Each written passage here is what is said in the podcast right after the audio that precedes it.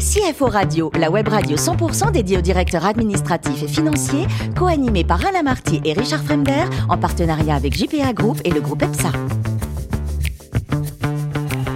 Bonjour à tous, bienvenue à bord de CFO Radio. Vous êtes 11 000 DAF et dirigeants d'entreprise abonnés à nos podcasts.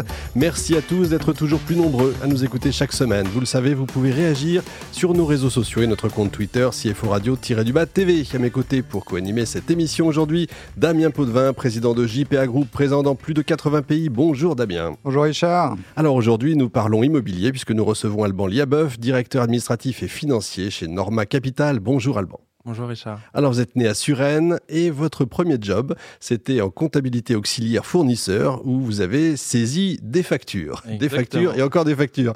Et malgré ça, vous vous êtes dit que la finance, c'était vraiment ce que vous vouliez faire. Oui. Oui, ça vous a pas dégoûté? Non, pas du tout. En fait, ça permet de connaître vraiment l'entreprise et d'avancer et de voir tout le process de l'entreprise par les chiffres. Et c'est ça qui m'a plu dès le début et qui m'a par la comptabilité fournisseur euh, encouragé à continuer. Et ça a fait tilt. Ensuite, passage dans un cabinet d'expertise comptable, vous partez vers la banque Natixis. Pour quelle mission?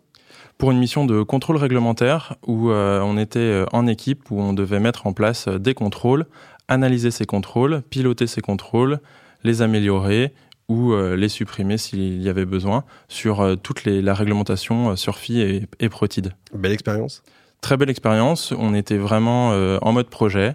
Euh, et donc, ça m'a permis de, euh, sur les deux premières euh, années d'expérience professionnelle, vraiment de, de me construire et, d'avancer et d'avoir aussi l'envie de rechercher, d'analyser et de mettre en place des contrôles et de vérifier, d'avoir l'intérêt de ces contrôles. Ensuite, grosse expérience chez Tishman Speyer, asset manager à Paris, entreprise qui détenait pas mal de, grands ensembles immobiliers. Exactement, par exemple des tours comme la tour CBX, la tour Lumière donc à Cour Saint-Émilion, des différents immeubles, la tour Pacifique, et donc la découverte du monde immobilier, de la comptabilité immobilière des structures, aussi de la réglementation avec la mise en place des OPCI, euh, les intégrations en OPCI, les reventes, les interactions avec les investisseurs, la découverte du monde immobilier. Et j'imagine énormément de données à traiter? Exactement, beaucoup de données parce que euh, Tishman Speyer avait la particularité d'être property manager, c'est-à-dire qu'il gérait euh, intégralement tout seul la totalité des immeubles. Toutes les factures passaient entre nos mains et donc devaient être comptabilisées et donc gérer donc des gros grosses analyses de trésorerie, mais aussi de comptabilité et aussi un grand nombre de structures, à peu près une trentaine de structures euh, à gérer euh, sur, euh, sur C'est énorme. Alors vous devenez un pro de l'immobilier, évidemment, et alors vous allez chez Deloitte, pourquoi? Je vais chez Deloitte pour pouvoir rencontrer d'autres situations, pouvoir acquérir d'autres mécanismes et aussi rentrer dans le schéma d'un grand cabinet d'expertise comptable et donc de pouvoir avoir des nouveaux réflexes, des, nouvelles, des nouveaux automatismes et de pouvoir euh, ensuite re-rentrer en entreprise à des postes pour pouvoir euh, être dirigeant et donc euh, avancer sur ce, ce chemin-là. Ce que vous avez fait, ou notamment vous avez géré l'Apple Store des Champs-Élysées, c'est ça? Alors oui, assez vite, je suis parti chez Heinz.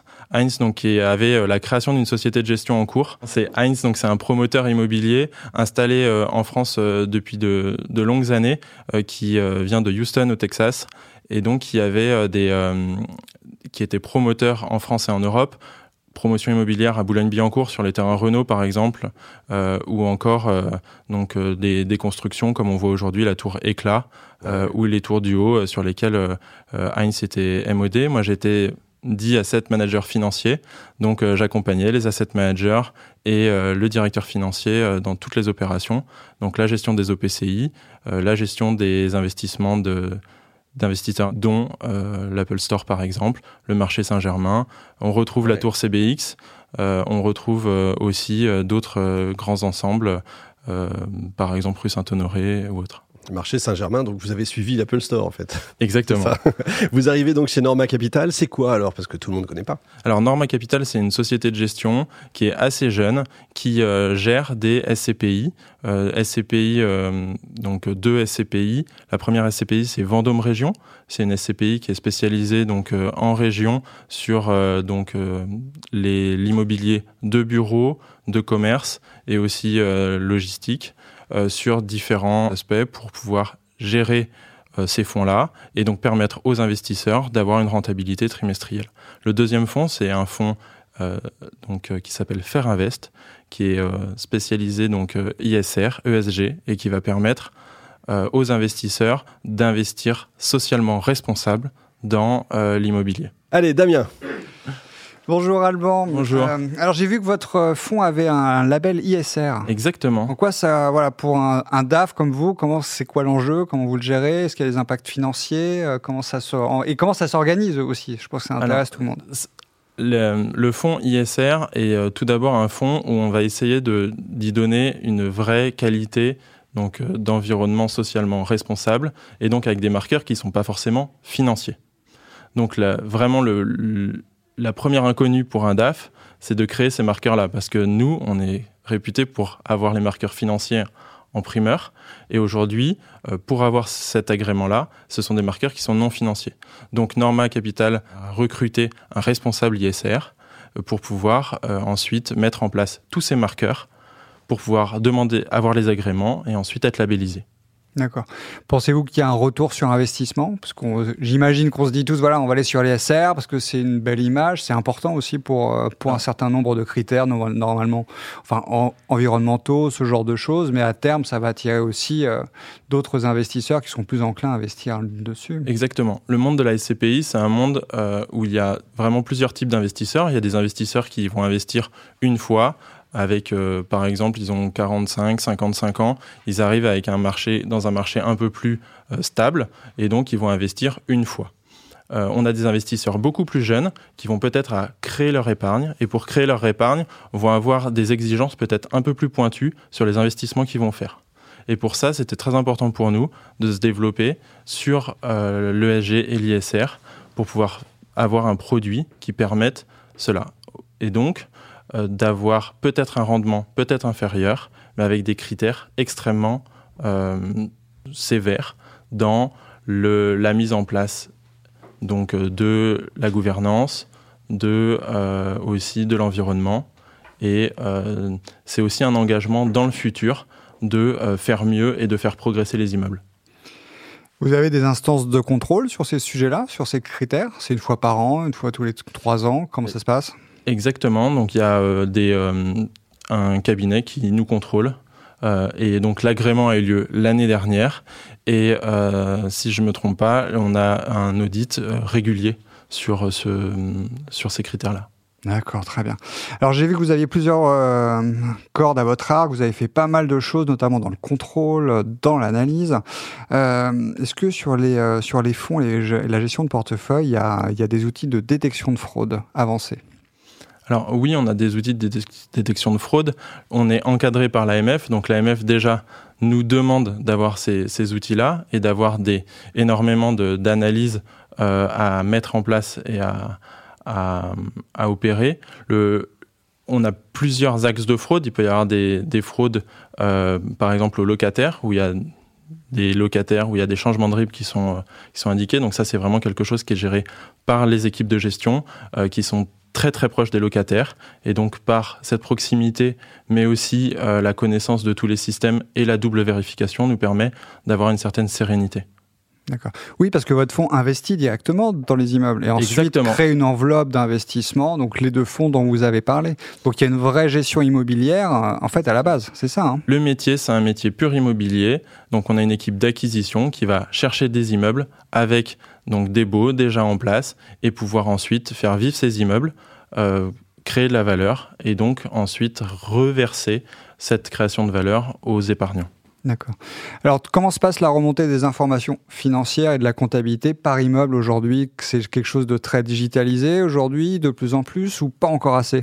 Alors, pas encore assez. L'immobilier, c'est quelque chose qui est relativement simple sur un point de vue chiffré. On n'a pas une masse d'informations énorme et donc les logiciels sont en train de se mettre en place. Il y a des logiciels de gestion d'administrateurs de biens qui fonctionnent très très bien, mais il y a le lien entre ce logiciel de gestion et la comptabilité qui est encore euh, à améliorer et à mettre en place. Mais ce sont des choses qui, qui fonctionnent très bien. J'ai eu la chance de participer donc à l'intégration d'AX Dynamics chez euh, Tishman, euh, GD Edwards chez Heinz et euh, parce que c'était des situations internationales avec des dizaines de milliers d'immeubles. Euh, aujourd'hui, euh, chez Norma, on a un logiciel donc euh, français de gestion qui s'appelle Even et qui nous permet de faire la descente avec le logiciel de comptabilité très bien et donc d'avoir cette analyse au niveau du logiciel de gestion puis de la descente au niveau de la compta. D'accord. Alors là, on est un peu post la période Covid, donc des mm. impacts. Euh, comment avez-vous vécu cette période? Parce que les locataires ont dû être un petit peu en difficulté. Vous avez été plus proche, vous avez anticipé un certain nombre de risques, il y a eu des pertes. Comment ça s'est passé? Alors, dans le monde des SCPI et dans le monde de l'immobilier de bureaux en général, finalement, les sociétés de gestion, toutes les sociétés d'asset management ont été tellement prévenantes au niveau des locataires et tellement proches que le taux de récupération des loyers finalement a été très bon. Et très bon. Pour nous, on est au-dessus de 98% de récupération des loyers pendant la période Covid. Donc y a vraiment, on n'a pas eu de sujet. Les sujets qu'il y a pu avoir sur les grandes structures sont des sujets où finalement, par l'opportunité de cette, de cette crise, certains locataires ont demandé d'avoir des périodes de franchise, d'allonger leur, leur baux et donc de finalement de, de continuer euh, cette économie-là en ayant une petite pause. Sur le commerce en particulier, quand il y a eu des fermetures, effectivement, il y a eu des accompagnements qui ont été demandés, mais ça a toujours été très raisonnable et finalement euh, toujours euh, dans l'objectif d'avoir une continuité d'activité. Mm. D'ailleurs, les mécanismes euh, d'éventuels abandons de, loyers, donc les mécanismes fiscaux mm. euh, qui pouvaient être avantageux, ont été plutôt euh, bien les bienvenus de votre côté ou pas? Pas pas tant nécessaire que ça finalement. Pas tant nécessaire, donc mm. finalement oui, je pense que nous on l'a vu aussi, ça n'a pas été tant utilisé que ça. Ok, très bien. Alors là aujourd'hui, on est quand même sur un sur une donnée de marché très très inflationniste. Comment euh, comment vous le voyez sur votre secteur? C'est euh, c'est l'inflation de la pierre, l'inflation euh, des de de l'énergie. Comment ça va se passer sur sur votre rentabilité? Alors l'inflation de la pierre, on la voit, mais finalement même pré-Covid, c'était quelque chose. Les toutes les SCPI et aujourd'hui plein d'acteurs du marché ont énormément d'appétit pour l'immobilier, qui fait structurellement augmenter les prix. Donc les prix euh, sont de plus en plus hauts. Donc ça, c'est un vrai sujet euh, pour les, tous les acteurs de l'immobilier, euh, que ce soit en logistique, où l'année dernière, il y a eu un énorme engouement, mais aussi là, pour le, bureau encore, les engouements sont vraiment assez phénoménaux sur les, les biens. En revanche, tout ce qui est énergie, euh, ça impacte directement les locataires et on le voit où les locataires vont être peut-être plus regardants sur les états des charges. Et donc, dans le cadre de la rédaction d'un bail, le, les, états des charges, les prévisionnels de charges sont assez, euh, sont assez longs. Merci Alban. Pour expliquer l'acronyme, hein, SCPI, c'est Société euh, Civile de Placement Immobilier. Donc, effectivement, tout le monde connaît pas forcément. Alban, le plus beau métier du monde, c'est quoi? C'est CFO ou joueur de tennis de table professionnel? Ah, CFO. Ah ouais Bien sûr. euh, Peut-être joueur de tennis de table pour les, la, joie des victoires, mais euh, le CFO, c'est toujours euh, très agréable d'être vraiment un pilier au sein d'une entreprise et de pouvoir donner toutes les cartes pour les dirigeants, pour pouvoir leur permettre de, de mettre en place leur, leur souhait stratégique et et on est bon en France en tennis de table. Moi, quand j'étais petit, j'avais, on avait Jacques Secrétin, mais ça faisait Et on est très bon. Il y a deux, euh, deux très bons joueurs, Emmanuel Lebesson et Simon Gauzy, qui sont des, des très bons joueurs et qui, qui visent toujours des, des podiums aux, aux, Jeux Olympiques. À suivre, effectivement. Et enfin, euh, gros souvenir pour euh, la, Nabi, la Namibie, pardon. Exactement. C'est rare, ça? Exactement. Ben, j'ai eu la chance de faire beaucoup de voyages avec mes parents. Et la Namibie a été un des plus beaux voyages où on est parti en trek pendant trois semaines. Et la découverte d'un pays euh, complètement dépaysant, mais aussi euh, des animaux sauvages euh, vraiment comme aux zoo, mais en liberté. et c'était, c'était vraiment magique. Merci beaucoup Alban, merci également à vous Damien. Fin de ce numéro de CFO Radio. Retrouvez toute notre actualité sur nos comptes Twitter et LinkedIn. On se donne rendez-vous mercredi prochain 14h précise avec un nouvel invité. L'invité de la semaine de CFO Radio, une production b2b radio.tv en partenariat avec JPA Group et le groupe EPSA.